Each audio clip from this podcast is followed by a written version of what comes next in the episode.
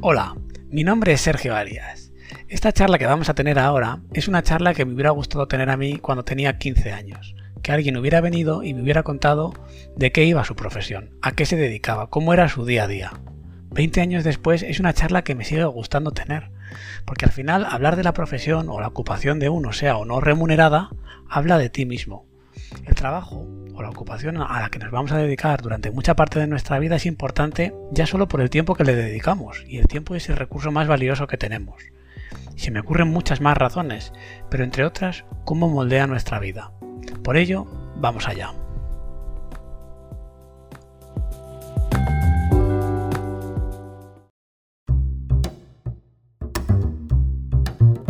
Hoy hablaremos con Belén Carus, técnico superior de educación infantil. Hablaremos de cómo es la formación, si es útil, cómo es la gente que se forma en esta profesión y cuáles son las motivaciones necesarias para enfrentarse a este trabajo. También hablaremos de las salidas, cómo son los primeros momentos en los que uno empieza a buscar trabajo, cuáles son las opciones, cuáles son las limitaciones de cada una de las opciones. Una vez terminado el proceso de formación, empezaremos con el trabajo. ¿En qué consiste? Lo explicará claramente. También cuáles son las cosas que más le gustan y las que menos le gustan. Haremos algún alegato sobre qué cosas son mejorables. Hablaremos sobre mitos de la educación, las enfermedades que cogen los niños en las escuelas. Tenemos la suerte que Belén es muy emprendedora y nos contará algunos de sus proyectos personales y qué salidas tiene además de las ya mencionadas. Con todo ello vamos allá.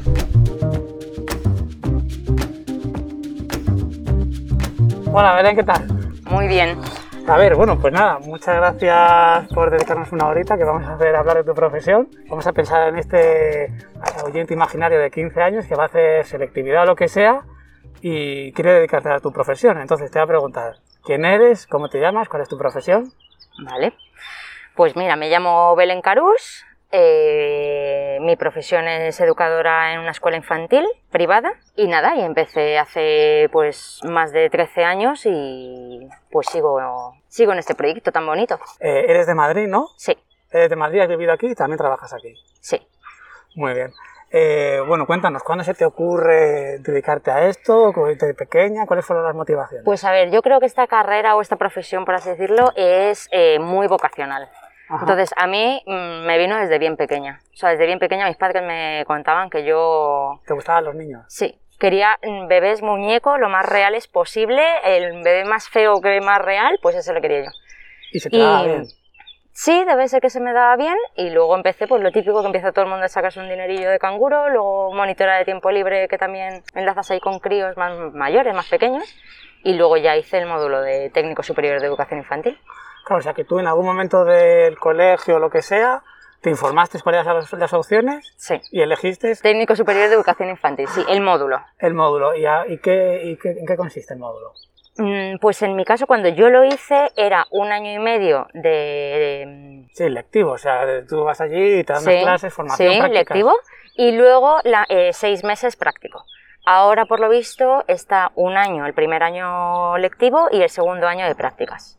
Lo han como ampliado. Yo tuve seis meses de prácticas y la verdad que muy bien. ¿Y en, la formación qué cosas os enseñan para que este chico que nos está escuchando sepa eh, ¿Les enseñan pedagogía? Te enseñan pedagogía, te enseñan didáctica de educación infantil, te enseñan literatura, te enseñan a hacer todo tipo de manualidades, te enseñan las áreas que tienes que para luego programarte los objetivos según las áreas de, de trabajo, la programación, que es súper importante en el aula, porque hay, hay, escuelas que ya, te, ya entras con la programación eh, cerrada, por así decirlo, y en otras te dejan libertad en el aula y tú te programas. Entonces tienes que saber más o menos qué objetivos de cada edad, qué áreas. Y en la formación, por ejemplo, tú ibas viendo que te, que te habías metido en una dirección correcta o pensabas, uy, uy, uy, esto no es lo que yo me pensaba. No, a mí me gustó mucho me gustó mucho y luego es cierto que los seis meses de prácticas a nosotros nos dejaban elegir entre un centro privado o público. Es cierto que la mayoría de la gente eh, elegía privado porque luego te daban la posibilidad de quedarte, pero yo tenía muchas ganas de, meterme en algo público, porque la organización, por así decirlo, es diferente a las privadas y yo aprendí un montón, porque estuve tres meses en un aula de 1-2 y tres meses en 2-3. Años, ¿no? Sí, años. Público. Público. Y entonces aprendes un montón porque tres años todos los días, ocho horas de jornada laboral, o sea, tres años, tres meses, perdón, eh, es experiencia. Entonces terminas de ahí sabiendo dirigir un poco la clase. Y en, la formación te enseñan cosas que, que, no sabías, es decir, tú vas allí pensando que a lo mejor se me dan súper bien los niños, que me van a enseñar esta gente, es un don que tengo natural, o te enseñan de verdad cosas que dices, oye, esto debe, es una formación necesaria. Te enseñan un montón porque es cierto que tú en infantil eh, piensas en todos los talleres que puedes hacer o en todos los proyectos que puedes hacer y en tu mente queda todo muy bonito. Pero luego meterlo en el aula con, por ejemplo, 14 críos de 1 o 2 años, a lo mejor tienes 12 y tienes algún niño con necesidades educativas especiales, hay veces que mm, experimentarlo con ellas te aprendes qué cosas se pueden hacer, qué no, qué cosas tienes que variar para que funcionen, o sea, como ensayo-error, ¿sabes? Entonces tú más o menos ya entras en tu puesto que estás sola en el aula, en principio, sabiendo más o menos que tu cabeza imagina cosas preciosas, pero que igual la realidad no es así. Y entonces sí que aprendes un montón. Entonces, o sea, que la formación tú dirías que es muy completa, que es muy útil. Sí. Y después de la gente que tú ibas a, a esta formación, la gente que hacía, ¿hacía lo mismo que hacía tú o hay qué salidas hay? A ver, la salida del módulo puede ser, eh, bueno, también tienes otro, otro curso que es auxiliar de educación infantil, que sería para ser auxiliar en una clase, técnico superior de educación infantil, que es lo que soy yo, o maestro. En escuelas infantiles es de 0,3, hay algunas privadas, o la mayoría son públicas de 0,6, y si luego quieres la segunda etapa de infantil de 3 a 6 años, ya tendrías que ser maestra de infantil. Ajá. O sea que el auxiliar es el que ayuda eh, ¿A una maestra o a un técnico? A un técnico o una maestra. Tú puedes ser maestra y técnico y estar en... La única diferencia es que la maestra puede estar en una clase de 0 a 6 años y el técnico de 0 a 3 años. Es la edad. Es la edad. Ajá. Y después yo pregunto de la ignorancia. Sí, sí. Desde la ignorancia absoluta, pero eh, debe haber una parte importante de la psicología de los niños, ¿no? Sí. De cómo crees está pasando a ellos por la cabeza, Claro, por eso es muy importante también en el módulo te enseñan el desarrollo evolutivo de los niños. Entonces te enseñan todo a nivel motriz, eh, psicológico y todo, según van evolucionando, según van creciendo, qué cambios les va sucediendo. Y eso es muy importante entenderlo, o sea, conocerlo para entender por qué fases pasan y por qué sienten lo que sienten en cada fase. Ya, ya, ya, ya, ya. Eh, la verdad que yo que soy padre no he tenido esta formación. o sea, te voy a ver como carne de conducir. Porque, todo, claro, yo, todo esto lo utilizas en tu trabajo, ¿no? Día a día. Día a día. Y si lo utilizas, es útil, ¿no? Es muy útil. Súper útil. Súper útil. Súper útil para entenderles, porque muchas veces que nosotros con nuestro trabajo, ya no digo en la escuela infantil o en un cole, sino en el día a día, tú como padre, estás ahí con tus líos, con tus... claro y al final tienes un crío de dos años y está en la fase esta preciosa que son de los años, pero las temidas rabietas y te frustra mucho, pero en cambio si tú entiendes por qué los críos pasan por esas fases, pues a lo mejor tienes un poquito más de paciencia y empatizas un poco más con ellos y sabes lidiar la situación con más calma, ¿sabes? Vale, vale, Después te voy a preguntar sobre los mitos de todo esto de los niños. Hay una cantidad de mitos y de series. Eh, vale, pues estamos con la formación. Entonces, la gente que hacía lo que hacía tú acababa en colegios eh, puedes estar en unas escuelas, en escuelas, infantiles, puedes estar en granja escuelas, puedes estar en ludotecas. Lo que pasa que en esta parte casi siempre te suelen pedir que también tengas el del título de monitor de tiempo libre. libre. Y si no puedes también ser eh, apoyo en centros de menores. De niños chiquititos. Ya, ya, ya. O sea, ah, mira, eso no lo sabía. Mm. Muy bien. Eh, vale ya sabemos que te ha sido útil la formación, ¿no? Sí.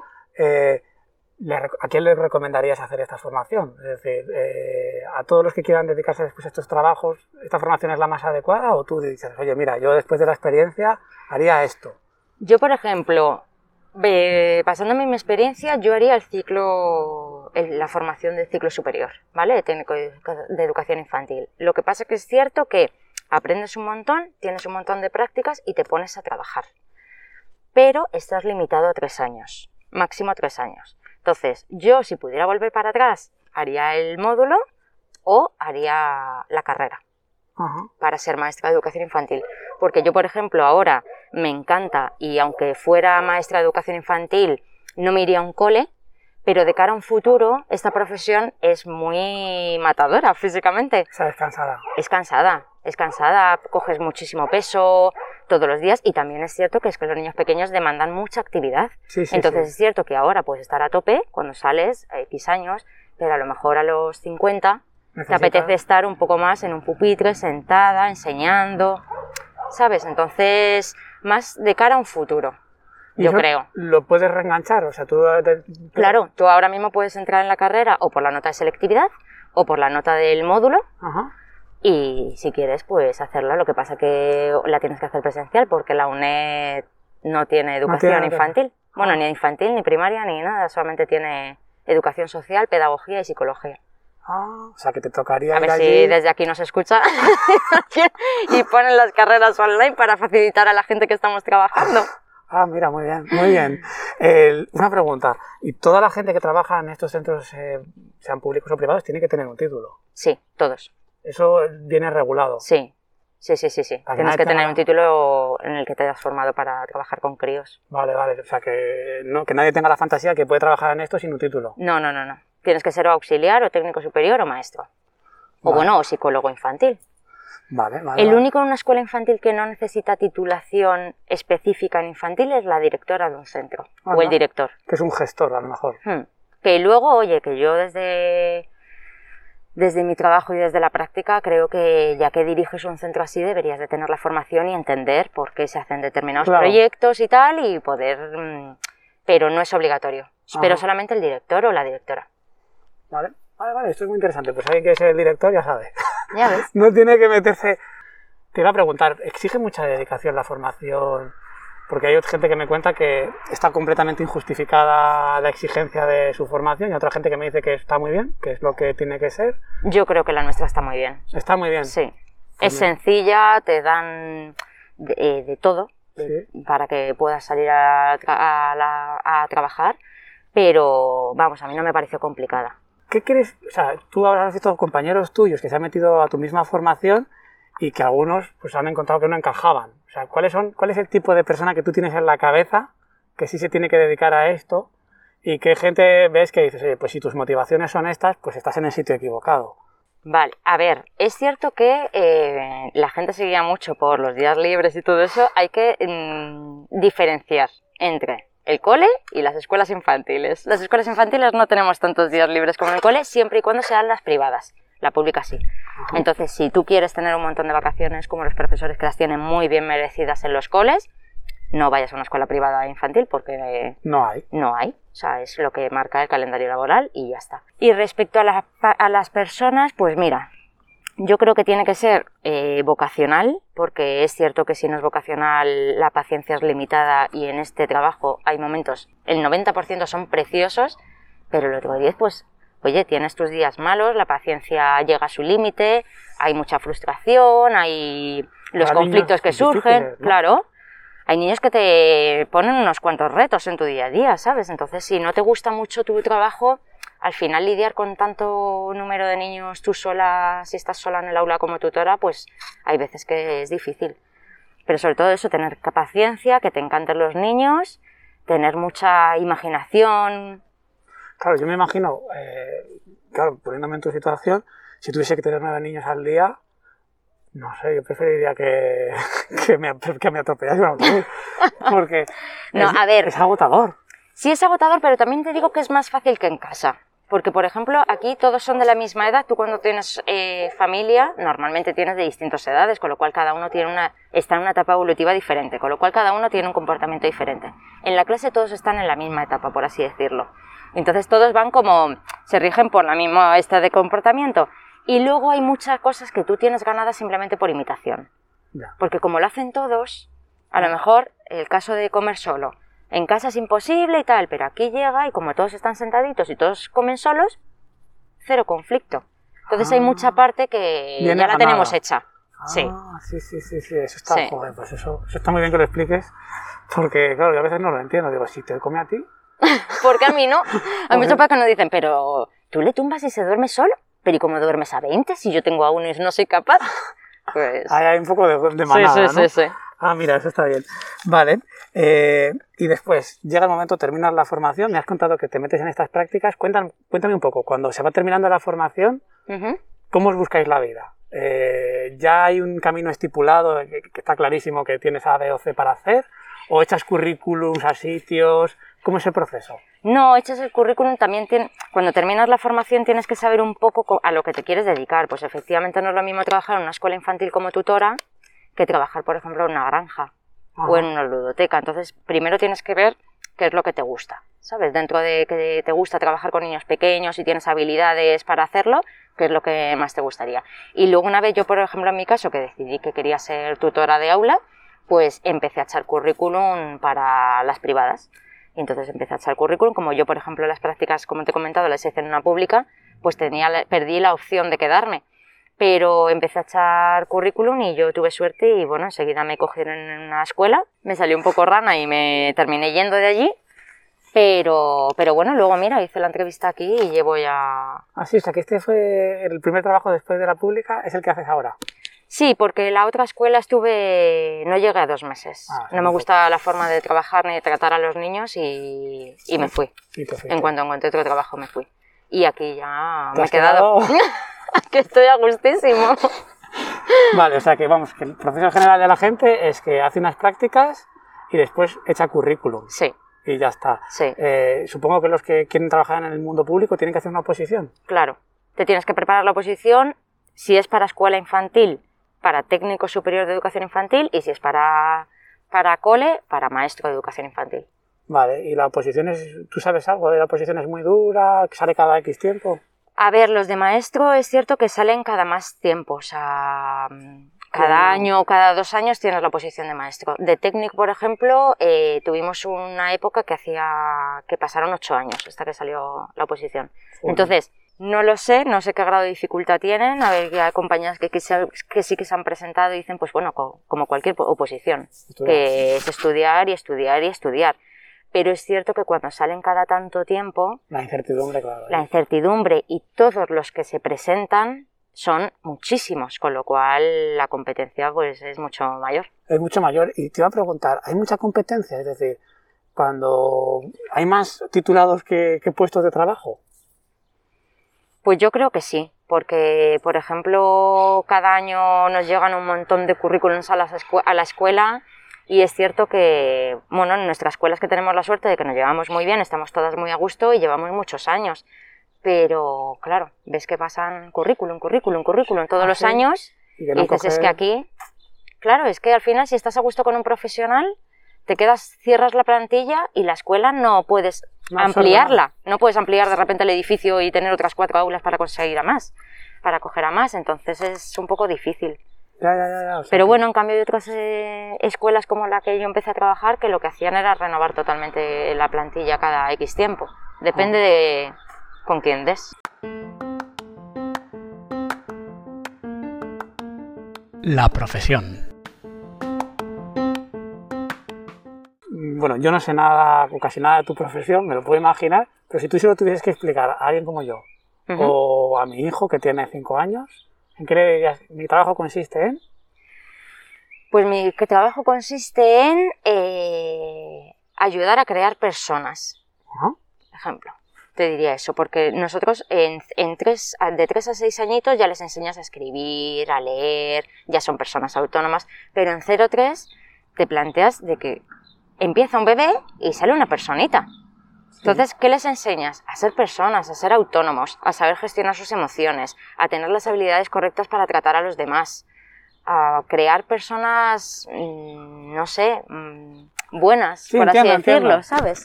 Son esponjas, sí, sí. Los sí. tres primeros años, eh, todo, todo, todo lo que les enseñas lo memorizan a una velocidad que yo creo que en la vida volvemos a tener No, esa no. capacidad. Sí, sí, sí, sí, sí, lo veo que lo Y se quedan con todo y al final, pues, todo lo que les inculques al final va ahí, ¿sabes? Lo vas plantando y quién sabe el día de mañana en qué has influido para, No, pues seguro que para mucho. ser así. Oye, hay muchas familias que ya están viéndose obligadas a reciclar en su casa, A gracias a que en la escuela hay que reciclar.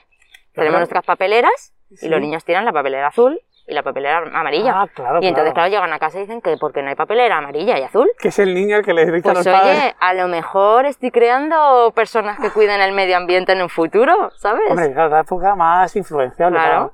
Y después, por ejemplo, eh, hay gente o otras culturas que no llevan a los niños a, a esa edad a la escuela. a la escuela. ¿Tú sabes si hay una gran diferencia entre los que, sabes si hay algún estudio o si tú tienes la experiencia personal de, oye, se nota un montón que no ha ido a una escuela de educadores? Yo no tengo, yo no sé ningún estudio ni nada, pero sí que hablando con profesores de coles dicen que se nota un montón, porque al final un crío que una cría que lleve X años a la escuela infantil o aunque sea simplemente el último año, de dos a tres añitos, ya le metes a una clase con una rutina, con una convivencia con unos amigos, porque al final en casa eres uno o dos o te vas al parque, pero no tienes que convivir, por así decirlo, las ocho horas. Y en cambio en el cole sí. Sí, sí. No tienes la rutina de tener un taller o una programación.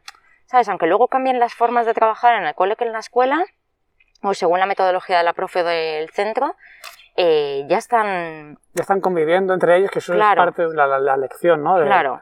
Y ya saben la rutina de un aula. ¿Sabes? Ya saben que se levantan, tal. Ya saben como lo que hay que hacer. No llegan el pobre de, no- de estar todo el día en casa o en el parque viviendo la Sí. vida a ahora te tienes que sentar en, el, en la mesita porque vamos a empezar a escribir. Y dice, madre mía, ¿y cómo Sí. me siento yo 20 minutos si nunca me he sentado? Claro. Y ojo que en las escuelas, por ejemplo, en la nuestra, tampoco les sentamos. Se puede programar de forma libre y Que ellos circulen por ahí por la habitación. libertad de movimientos y todo, pero al final ya les estás inculcando que hay un horario para el taller, un, un horario para juego libre, un horario de las comidas, rutinas. Rutina. Sí, yo además he visto, por lo que he visto de vuestra escuela, que tenéis juegos así de cajas, de unas cuerdas que cuelgan del techo. Mm. ¿Todo eso para qué es? Para estimularles sensorialmente. Al final, por lo que te digo, ¿sabes? Hay, cada profesora y cada centro trabaja de una forma. O sea, tú puedes trabajar con una programación cerrada, que son las eh, típicas fichas que decimos. Mesa, silla, el niño hace la ficha, perfecto, conoce el círculo, tienes que pegar el gomet, pintar el círculo, pero también puedes trabajar el círculo de formas muy diferentes y al final son niños muy chiquitines que ya nos tiramos hasta los 18 años sentados en una mesa con una silla estudiando porque no vamos a trabajar el círculo pintándolo con el dedo en harina o metiéndonos todos saltando dentro de un aro. Ya, O- ya, ya. Hay, des- hay distintas formas de trabajar y nosotras apostamos por el libre movimiento, por la estimulación sensorial, por un poco aprender jugando, que es lo que tiene que ser en sí, esta sí. edad. Yo creo que sí también. Fíjate que no tengo formación. Pero Y tengo mi propia opinión. Que eso te pasará mucho, ¿no? Que, a ver, a mí en mi trabajo nadie me opina, ¿sabes? Yo hago mi trabajo y si alguien no sabe de lo que estoy haciendo, no tienen opinión, pero en vuestro trabajo todo el mundo tendrá una opinión. O sea, mi madre a mí me dice lo que tengo que hacer con mis hijos. No sé si los padres te dirán a ti cómo tienes que hacer tu trabajo, en plan de, hombre, es que lo mejor siempre ha sido esto. ahí no se meten mucho, la verdad, porque todos tienen, tienen así como la duda de que nadie ha tenido tantos hijos de golpe en la misma edad. O sea, es muy raro que de repente tenga un bebé, una Sí. madre nueve bebés de golpe. Entonces hasta ahí no se meten, pero es cierto que sí que puedes opinar porque al final los padres también entendéis de los críos pequeños. Sí, estamos ahí. Entonces eh, viene muy bien la comunicación. Hay muchas veces que nos ayudáis mucho y otras veces que nosotras a vosotros. y nos ves muy despistados. Es decir, eh, cuando aparece un padre nuevo con un hijo nuevo y que no lo consigue dormir, o, o a lo mejor cosas que has escuchado un millón de veces y él piensa que es lo único que le pasa, Ya. eso lo ves mucho. Eso depende de la personalidad, ¿eh? Porque hay gente que viene y es eso, el primer niño, y dice, madre mía, ¿qué hago con esto? ¿Y cuándo le tengo que cambiar de comida? ¿Y qué hago con esto? Y dime tú tal. Y hay otros que son más tranquilos y lo han ido haciendo por lógica también, por... Sí, que depende de la actitud de Claro. los padres y ya está. Claro, lógica, ves un poco cómo te han criado a ti, o si tienes sobrinos, o si tienes primos y tal, y luego ya... O sea que Hay de todo, hay de todo. hay de todo. A ver. ¿Qué es lo que más te gusta de tu trabajo y qué cosa dices, mira, esto me lo ahorraría? Pues a ver, lo que más me gusta es el cariño que recibo de los niños. Porque es cierto que eh, hay muy pocos trabajos que estén tan bien recompensados a ese nivel. O sea, al final tú puedes entrar un mal día en la oficina y si algún compañero te dice, ¿qué te pasa? Te veo un poco serio y tal. Pero tú entras mal en un aula y tienes tanta dosis de amor para recibir que se te pasa enseguida. O tienes un día de estos que se te han juntado, que están un poco rebeldes, tú te encuentras un poco más floja, hay un momento de caos, de tal, y de repente alguno te suelta una frase que te echas a reír, porque es que son momentos que dices, madre mía, pero si es que yo estoy estresada por esto, pero ¿para qué? ¿Sabes? Es muy bonito. Luego, por ejemplo, eh, me encanta la libertad de programación que tenemos nosotras, por ejemplo, en, nuestra escuela. Porque al final eh, decides entre todas el tema ¿no? del año, pero luego el poder hacer tú las actividades como a ti te gusta trabajar dentro del aula, eso es calidad de vida. Sí, sí, sí. Porque a mí me sientas, me pones un año tras otro, tienes que hacer esta ficha y estas fichas y estas fichas y no aguanto. Pero en cambio te dicen, haz lo que sea, dame la lista de material y libertad, siguiendo los objetivos y toda la programación, y eso es imaginación al poder. Claro, y además que tú te sentirás motivada, ¿no? Cada Sí, año. Sí, La autonomía. claro. Y además es eso, que los críos ya te miran impacientes, ¿sabes? Estás haciendo la asamblea y te miran ahí como, uy, ¿qué he tocado hoy? ¿Qué he tocado hoy?". Y entonces a ti te da un subidón de decir, madre mía, es que prepara una super actividad. Yo qué sé, te motivas mucho. Pues eso está muy bien, ¿eh? Que la gente sepa que se va a meter a esta profesión, que ese es uno de los Sí. puntos fuertes. Y luego también que es muy buen horario. Ah, es muy buen horario, claro. Lunes gente- a viernes, normalmente se suele cerrar pronto a las 6. Hay Sí. algunos que sí que se quedan hasta más tarde, pero bueno, suelen Sí, ser sí. buen horario. Sí, sí, sí. sí. Entonces luego te queda Te queda el día para hacer, tocar piano. para hacer entrevistas. Para hacer Vale. Y, ah, cuéntame, ¿y qué cosas dices? Mira, esto si me lo pudiera ahorrar... Pues a ver, eh, una de las cosas que, más, que peor están en este sector es el salario. Está muy mal pagado. Está muy mal pagado. En general todo lo social está mal pagado. O sea, si tú piensas en los auxiliares en las residencias de ancianos está mal pagado, en todo lo social, pero los técnicos de infantil, para el grado de responsabilidad... Sí, ¿eh? Para el grado de responsabilidad que tenemos, porque tenemos muchísima responsabilidad. Sí, sí, sí, muchísima. Tenéis una, una vida, pues imagínate una pareja, ha estado para tener un hijo tres años. Claro, Y al de final repente hay un fallo tuyo y el niño, hay niños a veces que tienen accidentes. Pero, Claro, claro, claro. Entonces es una responsabilidad muy grande para el salario. Para el salario que tenéis. Eso es una de las cosas que yo cambiaría. ¿Y por qué crees que pasa eso? ¿Por- ¿O porque hay muchos, muchos profesionales? Yo, cre- yo creo que porque la sociedad no lo valora. Porque al final es eso, tú te metes en... Igual que tú me estás entregando lo más valioso que tienes, que es tu hijo. ¿no? Porque al final es lo más valioso que tienes en ese momento. Al final tus mayores también son lo más valioso. Totalmente. Tus padres Sí, te han sí. criado, te han educado, te han dado todo y en cambio cuando son mayores y necesitan ayuda te mandas en una residencia. Sí. Y también está muy mal pagado. Entonces, ¿por qué lo social está tan mal pagado? Pues la verdad que no lo sé porque Yo tampoco. no lo entiendo, pero es así. O sea, eh, en otros países no, está- no sé si está mal pagado, pero cuesta mucho dinero. Y, y bueno, las residencias, yo no, no, no he tenido que pagar nunca una residencia, pero sé que son carísimas. Carísimas. y después está mal pagado, entonces alguien, que, alguien, alguien se está llevando el dinero en el camino, ¿no? Ahí lo dejamos. que alguien lo investigue. que alguien lo investigue. Pero, Sí. o sea, si realmente está mal pagado y, por ejemplo, vosotros, o en tu caso tú, eh, complementáis el sueldo, es decir, tenéis otros trabajos, os buscáis la vida por otro sitio. Sí, yo por ejemplo he trabajado mucho cuidando a niños. Luego, por ejemplo, he trabajado mucho en los fines de semana haciendo campamentos o mis veranos de vacaciones. O sea, yo tenía un mes de vacaciones y el mes me lo iba de campamentos o 15 días mínimo. Y luego también como quieras crecer profesionalmente. O sea, yo por ejemplo me he buscado mi esta para escribir mi propio libro, luego me metido en un proyecto de asesoramiento infantil, entonces vas buscando un poco tus extras y también tu motivación, ¿sabes? Para ir creciendo personalmente también. Ya, bueno, y bueno, que además es que como que tu formación da pie a esas cosas, ¿no? A ser monitor de tiempo libre. Claro. Cuéntanos eso del libro, a ver, cuéntanos, ¿qué, qué es eso que haces del libro? ¿Tú publicas? Yo escribí un libro que quería sobre eh, para hacer actividades para niños de 0 a 3 años, Ajá. para todo, o sea, a nivel motriz, eh, bucofacial, todo, todo, sensorial, para todo, como muy en global, como si fueras a una escuela, lo que pasa que hay papás que no quieren llevarlo a una escuela o no pueden y entonces pues te doy como una programación para que tú lo trabajes. Ajá. Pero mm, aparte de eso, para ligarlo un poco a la literatura infantil, que es una de mis pasiones, escribí un cuento. Entonces tú vas contándole el cuento a los niños y entonces según van encontrándose con personajes, pues los personajes te enseñan determinados ejercicios para tú trabajar con el niño. O sea que, por ejemplo, si yo, yo que soy padre, si me lo compro, Claro. voy a ver un poco lo que tú, tus, tus Vas a trucos, leer- tus trucos. Efectivamente. Vas a ver un montón de recursos para tú trabajar en casa con muy poco material y que puedas estimularle a todos los niveles. Ajá. Y aparte un cuento con unos valores Sí, que Muy bonitas. Muy bonitas. Sí. Bueno, pues ya, yo, eso tendrá un link o tendrá algo. Lo pongo ahí en el, en el bien, nos queda terminarlo todavía. Nos faltan tres ilustraciones, pero cuando lo tenga te lo paso. No te preocupes, esto en el 2025 está todavía publicado. Muy bien. Queda ahí. Vale, muy bien. Yo muchas veces, cuando yo iba al colegio, siempre escuchaba que son más difíciles los padres que los niños. Esto es, esto es un mito, esto es verdad, esto es mentira, esto pasa en infantil. A ver, eh, yo creo que pasa como en todo, la, como en todo, en todo lo que te encuentres en el mundo.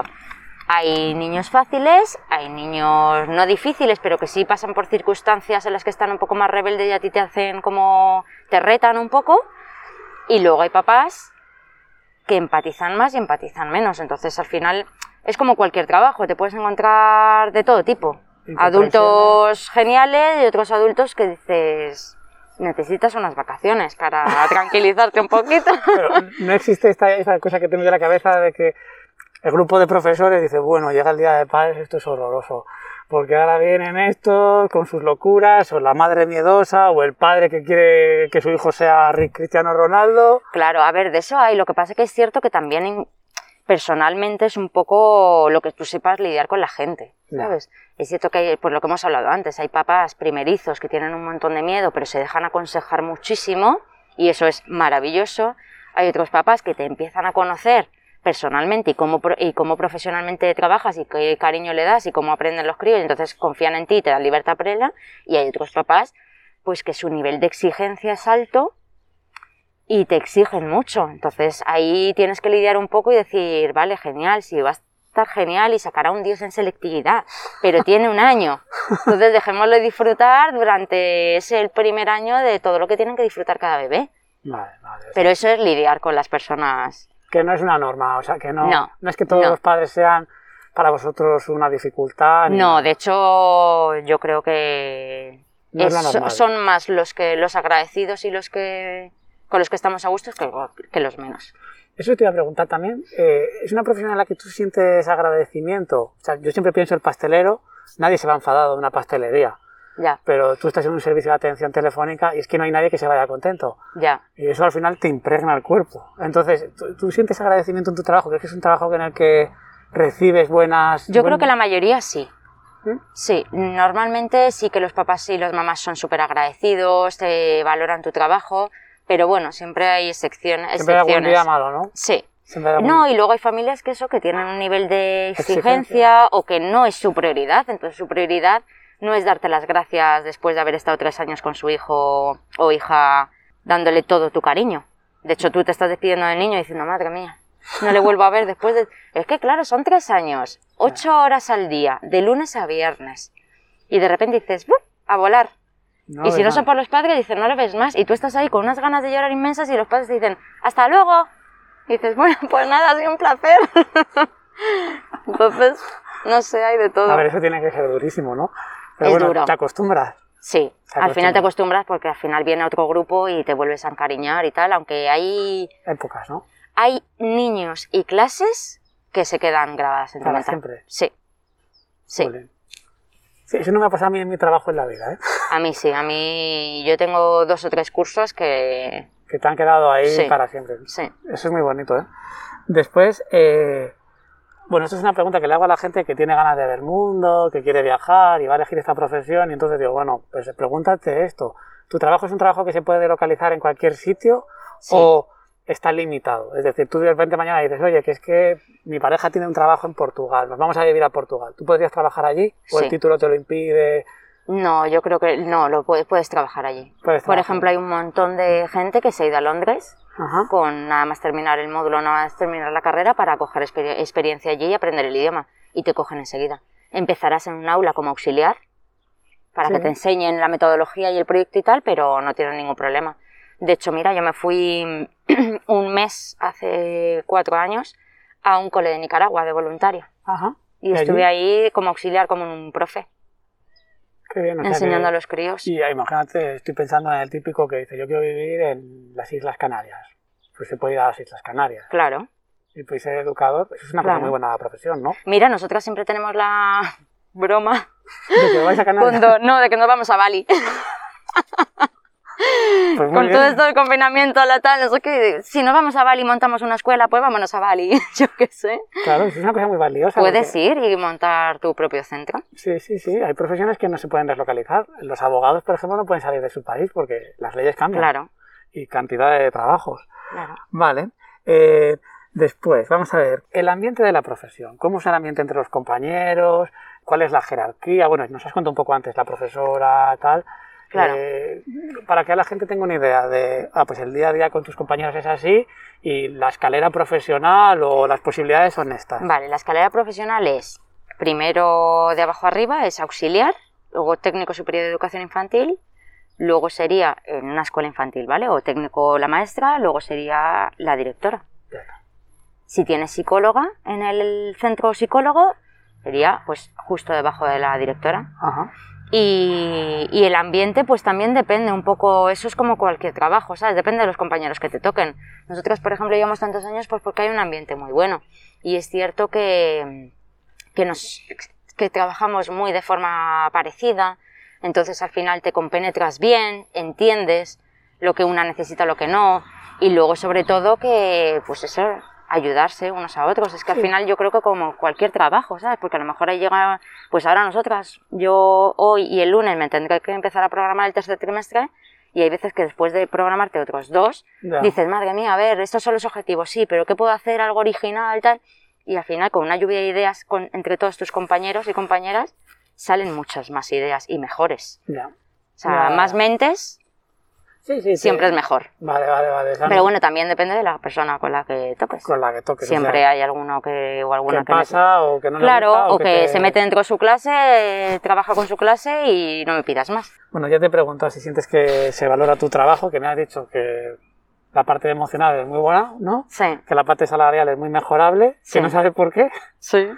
Eh, después- Ah, bueno, una de las cosas que también cambiaría es eh, bajaría un poco el ratio de niños en las escuelas infantiles. Es decir, nosotros por ley, por, por, bueno, por ley, puedes tener 20 niños de 2-3 años, 14 niños de 1-2 años y 8 bebés de 0 a 1 año. Y yo creo que si bajaran el ratio o obligaran a tener un auxiliar en el aula como pasa en las eh, públicas, se podría trabajar mejor. ¿Y por qué? Porque son muchos niños. Yo no creo que sean muchos porque al final te acostumbras, pero es cierto que los días que te falta uno o dos se nota muchísimo. Ah, sí. Y a nivel aula es más fácil, ¿sabes? Ajá. Al final es cierto que van por imitación y les puedes llevar bien, o sea, no es algo imposible, yo lo llevo desde hace un montón de años y lo llevo bien, pero es cierto que dos niños menos se nota y puedes hacer más cosas, más tranquilidad, más... Eso o un apoyo, claro. Eso, queda, se lo pasamos a- al alcalde. A ver. Muy bien. El Ministerio de Educación, por favor. Claro, tú que eres la profesional es la que sabe. Después, una cosa, antes has dicho que tienes muy buen horario, Sí. pero yo alguna vez te he escuchado y a otros profes que tienen que preparar cosas en su tiempo libre. Sí. Entonces, ¿cuántas horas se le echa a este trabajo? Para que la gente venga preparada. Es decir, eh, después de clase te tienes que quedar a hacer algo, o hay guardias, o yo qué sé. A ver, depende de cómo te organices también. Yo, por ejemplo, cuando empecé los primeros años me llevaba muchísimo trabajo a casa. Muchísimo me programaba. eh, los niños hacían el regalo del padre, por ejemplo, yo me lo llevaba a mi casa para envolverlo, para ponerle la tarjetita, para todo eso, mm, Sí. preparar las notas en tu casa y tal. Y es cierto que poco a poco pues vas sacando huecos, yo sobre todo aprovechando la siesta de los pequeños. Ahí haces cosas. Claro, tienes una hora mientras ellos duermen, que una hora sin los críos. Te cunde mucho, porque claro, al final en tu, en tu horario de, jo- de trabajo no puedes hacer nada. Tienes que estar con ellos, pendientes de ellos y haciendo talleres para ellos. No puedes decir, venga, a jugar, que yo tengo que programar. Es imposible. No te van a dejar, además, es que te van a venir a que juegues con ellos. Pero bueno, la hora de la siesta te ayuda mucho y luego sí tienes que hacer cosas en casa. Nosotros, Ya. por ejemplo, todas las notas pues las haces en casa, pero bueno. O los informes esos que tienes que escribir. Claro. Que sepas que los informes eso quedan para la familia. ¿eh? ¿Sí, no? Eso queda ahí, sí, sí. O sea, eso cuando hacéis ese trabajo, en realidad como que formáis parte de la historia de ese niño ya, porque queda como una foto de primera comunión casi. El informe de cuando estaba en la guardería. Pues mira, me alegro mucho, pero eh, es algo que te lleva muchísimo trabajo, porque ya te digo que lo hacemos en casa y al final es, en el caso de esta escuela, que no todos, eh, hay niños que en 03 tienen corre, sí, salta, no. Y dices, pero es que los padres ya lo saben. Ya. Nosotros, pues eso, el informe redactado de lo que hacen, de los talleres, de tal, redactado con mucho cariño además. Y es una de las cosas que menos se valora. Fíjate. Hay muy pocos papás y mamás que te dicen, oye, muchísimas gracias por el informe. No te lo... No, es como que Se da por hecho. se da por hecho, sí, es una obligación. Bueno, pues nada, contratar una máquina que lo escriba la máquina. Todos igual, tiqui, tiqui, tiqui, todo perfecto. Claro, uno cada tres años. Solamente los padres que tengan hijos cada tres años se van a dar cuenta. Pero bueno, hay otros papás, como vosotros, que Sí, sí. con que uno te diga, Jolín, muchísimas gracias, lo han leído los abuelos que están en no sé dónde y les ha hecho ilusión, ya dices, pues claro que sí, hombre, voy a hacer otros informes. No, la verdad que, que da gusto escucharte, ¿eh? porque yo, por ejemplo, pienso en el desgaste, que es cogerle cariño a alguien, despedirte. Eh, como que yo pienso que uno se va haciendo duro con los años. Que dice, le cojo menos cariño, porque para sufrir así, No, pero les cogen mucho cariño igualmente. sí, ¿eh? Si es que son muchísimas horas. Ya, ya, ya, pero bueno, como, no sé, lo- yo lo pienso en plan así virtual, no me ha pasado. No, es imposible, porque al final no son adultos, ¿sabes? Ya, ya. Porque con un adulto sí que puedes marcar las distancias, pero con un niño pequeño no. Claro. Y al final estás en sus momentos buenos y en los momentos malos, con lo cual... Vale, vamos a hablar de otra cosa que me encanta de tu, tu trabajo, que no tiene ningún otro, que son qué pasa con las enfermedades de los niños, las guarderías, que yo he escuchado enfermedades casi erradicadas, como la escarlatina y cosas así que aparecen en las guarderías. Eh, bueno, Eso es un tema potente, ¿eh? sí, sí. Eso es un tema...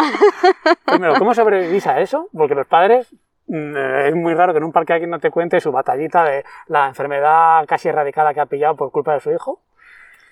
A ver, eso también depende, es que parece que, pero es que depende de cada persona. Yo, por ejemplo, el primer año me cogí una conjuntivitis y una gastroenteritis y ya no me he vuelto a coger nada.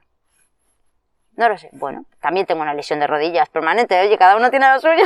Y todos tus compañeros. Pero luego, por ejemplo, sí que he tenido muchas compañeras que el primer año las pobres han cogido todo, todo. todos los. Pero luego ya te inmunizas y ya y ya nada. Si es que al final Claro, pero si alguien quiere entrar a esta profesión con, yo qué sé, 50 años, que se olvide, porque a lo mejor, a saber. a saber, ¿no? Te puede ir muy bien o te puede ir el peor año de tu vida si vas enlazando gastroenteritis con conjuntivitis con todos los itis que existen. Vamos, que no es un tema, no es un tema. Para vosotras, para vosotras, tú ya no vas con miedo ahí de, bueno, a ver, No, este, no, este no, no, no. invierno, No, de hecho, nosotros, por ejemplo, avisamos mucho cuando hay un, un brote, una- ¿no? un brote de gastroenteritis de que es muy contagioso, que enseguida se empiezan a poner los peques malos. Yo nunca he tenido miedo de, oye, a ver si lo voy a coger yo. Tú no es algo que me preocupe. No, además tampoco puedes ir con ese miedo. ¿Qué haces? ¿No te acercas a ellos ese día? No, Le dices, pero oye, chicos, cuidaros solitos porque es que yo no me quiero poner mala. No No, no, lo, ya está, es- estos virus, no lo pillas. sí, virus que son súper raros para un adulto, aparecen en los niños y Claro. eso se lo pegan a los adultos, pero vosotras estáis inmunizadas. Sí, más o menos sí. Sí, Ah. vamos, no, no solemos coger nada. Mira, eh, a lo mejor ahí te devuelven el sueldo en la pensión. Eso desde luego, eso desde Porque luego. vives 10 años más que el resto. Eso desde luego. Pero vamos, también está ahí el tema bomba de por qué hay tanto virus en la escuela. La Ah, típica bueno. frase de ha empezado el niño en la escuela y ya está malo. Sí, sí, cuéntame esto, que esto no... Cuéntame. Nada, esto es, es que yo lo he vivido con todos mis amigos y todos los padres. Es que es empezar la escuela y tal, o lo típico. El mes que viene empieza la escuela, madre mía, pues ya le tienes malo todo el año. Que es como que la escuela tiene Tiene virus. la culpa de tener virus y al final nosotras no creamos los virus dentro. No. Entonces, si nosotras somos inmunes y no creamos los virus, ¿quiénes son los responsables de que el virus esté dentro? Ah, pues no sé. Nosotros. Sí, pero es verdad que se dice mucho, ¿eh? Se dice muchísimo y entonces es como... Y se pone alguien malo y es como... Oye, hay otro caso en clase porque es que me ha dicho el médico que esto tal. Bueno, es que el virus empieza por alguien. Entonces, eh, hay veces que con que empiece un papá, una mamá, un hermano mayor y el niño le lleves un poco con unas décimas o con un par de, de posiciones sueltas, eso ya es una bomba que has soltado ahí dentro. Ya. Y al final no es la escuela la que tiene un virus de gastroenteritis que llegas al niño y tal. Ya, o sea que... Es un poco responsabilidad. Ya, ya, de que los padres llevan a los niños a lo mejor malos, al- sin saberlo a lo mejor. o Claro, claro, no, Pero sí, que totalmente. eso es una colaboración de todo, de toda la comunidad. Claro, claro. Que es Ah. un poco el, pues eso, lo que es convivir. Al Sí, final, sí. si tú vas medio pachucho y convives, pues lo típico, siempre nos ha. A todos, Esto se dice mucho, no te preocupes. a todos nos ha pasado alguna vez que en casa de repente uno empieza con constipado y al rato estamos todos malos. Pues aquí en la escuela es lo mismo, Sí, de hecho este año con esto del tema del coronavirus se ha dicho mucho eso, ¿eh? claro, Se ha dicho que este año, joder, ¿cómo se nota que mi niño no, no ha cogido nada? claro. Claro, no, estamos todo el día en casa.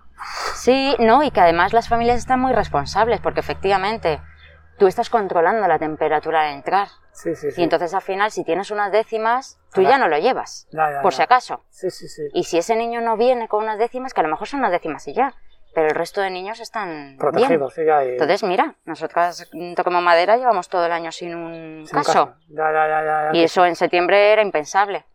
Al final es haciendo todos un esfuerzo, porque también es cierto que hay enfermedades y enfermedades. O sea, cuando tú tienes que trabajar, no puedes estar faltando continuamente si tienes un crío propenso a una otitis. ya. Pues sí, la otitis duele un montón, tiene fiebre, pero me han mandado el antibiótico. Pues a clase. Pues o a sea, al final es que ya. Sí, sí, sí, pero que se Que puede un- decir, el decir, oye, hoy ha dormido un poco mal. Si, si le ves raro, no te lo vamos a echar para afuera, pero nosotras estamos pendientes por si. Sí, sí, sí, veo, veo Es un claro. tema bombazo. Es un tema. Pues sí, yo, ya ves, yo desde el lado de los padres es que veo también la desesperación de algunos padres de decir, ¿qué hago yo con este niño? Claro. Que si tengo al otro pidiéndome en el trabajo no sé qué Claro. y yo qué sé. No, y que los días mm, personales son limitados y que los críos hay veces que se ponen muy malitos. Sí, alguno más que es que hay muchas veces y Claro. que los padres hacen lo que pueden. ¿no? Claro. Pero bueno, desde dentro también se entiende mucho, ¿eh? Sí, sí, Yo, por sí. ejemplo, tuvimos una familia que estaban aquí en Madrid solos y no tenían familia. O sea, tenían familia, pero fuera, en el norte. Y claro, dicen, es que ni aunque nos separemos y no coincidamos en las vacaciones, no podemos cubrir ni las vacaciones porque tenía un niño mayor en el cole, ni este pequeñajo que le salió todo el rato con otitis.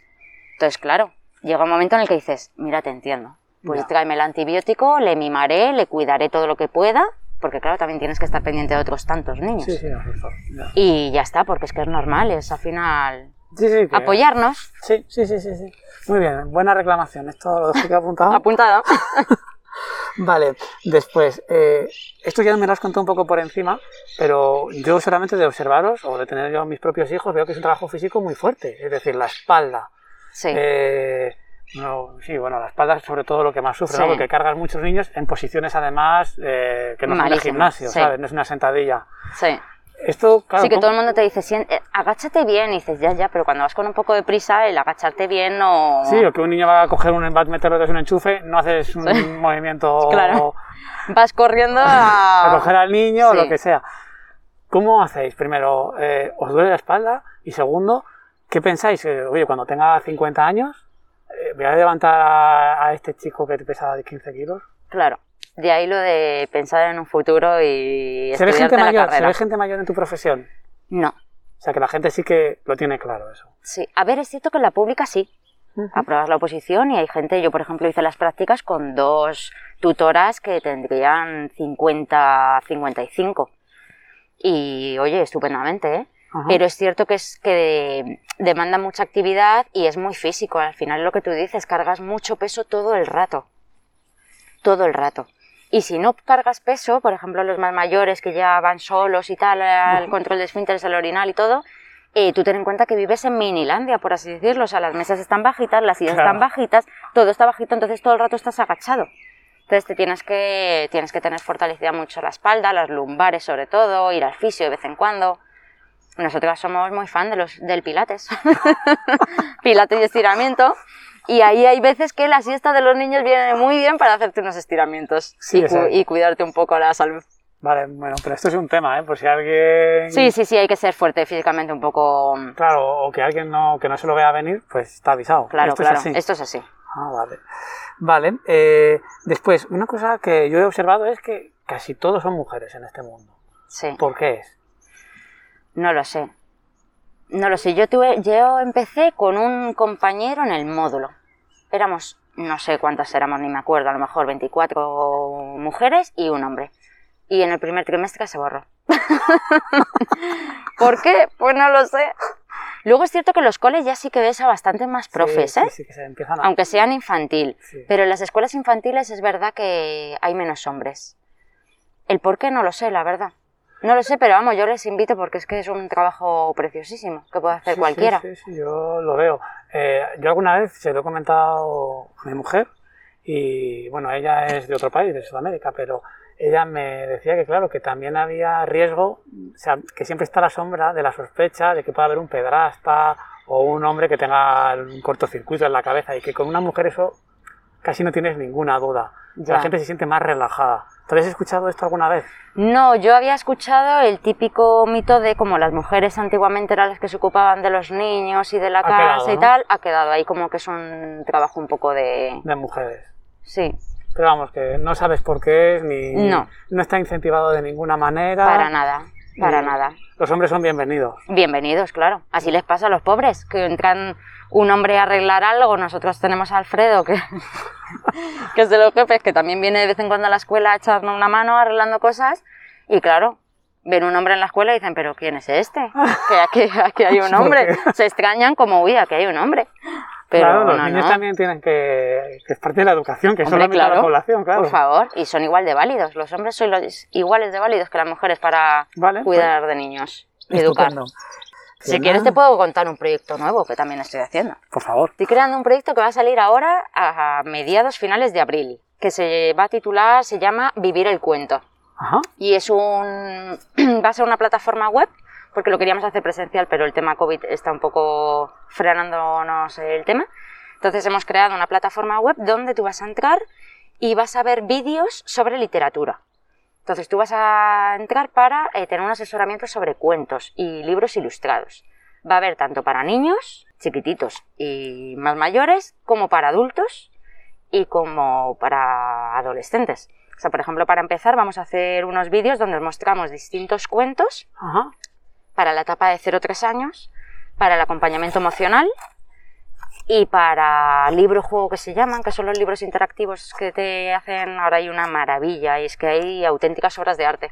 Y luego para adultos, por ejemplo, tenemos unos muy buenos sobre eh, las relaciones tóxicas, Ajá. que es que crecemos y dejamos los cuentos de lado y no te puedes imaginar la cantidad de cuentos que hay espectaculares, con un valor, unas imágenes, un, O sea, artístico un mensaje, sí, sí, brutal, pero súper chulos. Y luego, por ejemplo, otro para adultos, para hacernos una reflexión a los profesionales que trabajamos en el ámbito de la educación y para los padres y madres. ¿Qué tipo de educación quieres darles a los niños? La madre que me dijiste o el padre que me decías de algún padre primerizo que tiene un montón de miedo, tal, esos son cuentos que tú ves y por ejemplo hay un cuento muy chulo donde todo cada se juntan un grupo de niños en el parque y cada familia es pues hay una madre con miedo, hay otro que está siempre en el teléfono, hay la abuela de eso ya te había avisado yo, ¿qué tal? Pues son cuentos cortos que tú los lees y dices, ostras, Ah, Yo soy este o. esto lo estoy haciendo y esto es lo que quiero hacer yo en mi cómo educo yo a mi hijo, cómo yo quiero educar yo a mi clase.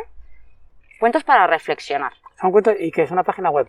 Una plataforma web, sí. Tú te vas a meter y vamos a tener vídeos gratuitos para que veas un poco de ¿De qué van? y puedas eh, escuchar algún cuento y verlo. Y luego vamos a tener vídeos de que tú elijas las temáticas para conocer más cuentos y a través de, de la plataforma puedas comprarlos. Vale, pues ¿y qué plataforma es? Vivirelcuento.com. Vivirelcuento.com. Joder, esta entrevista maravillosa. Sí, sí, sí. Vale, pues eso también lo voy a apuntar. Eh, y después vamos a. No sé si me quieres, ¿me quieres contar algo que no te he preguntado. Pues yo creo que más de o menos hemos tocado todos los Sientes que está bien palos. contado, que un niño de 15 años ya sabe a lo que se, a lo que se enfrentaría. Yo creo que sí. Vale. eh, Yo creo que más o menos. Y después, por pensar en el futuro, ¿no? Todas las Ujú. profesiones cambian a lo largo de los años. Quizá esta, a lo mejor me dices, pues esta no ha cambiado muchos años. ¿Qué piensas que viene en el futuro? Eh, también te quería preguntar, ¿qué piensas sobre todo los programas de televisión que hay sobre educación de niños? La nani, la super nani, eh, la lactancia, eh, salvar a tu hijo, que yo creo que crea mucho talibán sobre, eh, lo he leído en este libro y esto se hace así, y aunque haya otro libro que diga lo contrario, Claro, yo creo que todos los extremos son malos. y hay extremos, hay extremos. Sí, sí. En el mundo de educación hay muchísimo extremo, muchísimo. O sea, mm, Está por todas partes, vamos. está por todas partes. Por ejemplo, algo muy claro que hay ahora mismo y son dos extremos totalmente tal, y aquí me estoy metiendo en un berenjenal y lo sé, es por ejemplo la lactancia materna. Ya lo sé, sí. Es dos extremos. Las familias que apoyan la lactancia materna hasta que el niño decida o las familias que ven una aberración que un niño de tres años siga mamando. Sí, sí, sí. Y son extremos. si te das cuenta no hay ningún intermedio así, los que más resonados son. Entonces yo soy de la opinión que, bueno, yo los vídeos estos que tú me comentas sí que los he escuchado, pero no los he visto, soy más de literatura, entonces sí me he leído muchos cuentos, muchos libros sobre educación. Y soy de las que piensan que tú tienes que, forma, tienes que leer e investigar sobre todo y luego hacerte tú tu propia idea de cómo quieres educar. Ya. O sea, yo creo que todos en... Hacer tuyo, hacerlo tuyo, ¿no? Claro, sin que quedarte en cualquier extremo, yo creo que mezclando todo el tipo de educación o todos los que vas escuchando, lo vas siendo normal, yo creo, ¿no? Bueno, sí, yo a veces, lo que pasa que esto es difícil, porque hay cosas que dices, bueno, con el sentido común, claro, tendrías que detectar las chorradas y tendrías que detectar cuáles cosas tienen sentido, ¿no? Pero después viene alguien con un paper de Cambridge que dice que lo mejor es a tu niño dejarle llorar por las noches hasta que se calle. Claro. Y entonces dices, hombre, si lo dice un científico que estudiaba, no sé, 50 Claro, lo que pasa es que luego escuchas al otro científico que te dice que si le dejas llorar le puedes crear un trauma de no sé qué. Va a querer, no sé claro, entonces, eh, claro, entonces, un poco de sentido común. Vamos a hacer la mitad. Y tú además con qué te sientes cómodo, como padre. ¿Cómo quieres educar al niño? ¿Cómo o la niña, ¿sabes? Lo bueno es que ahora hay mucha información, lo bueno y lo malo. Porque efectivamente lo que hablaba yo con mis padres hace poco, dices que ahora mismo hay muchísimo libro, hay muchísima información. Yo antes no, yo antes te nacías y iba solventando los problemas, hija, según me iba, ibais creciendo.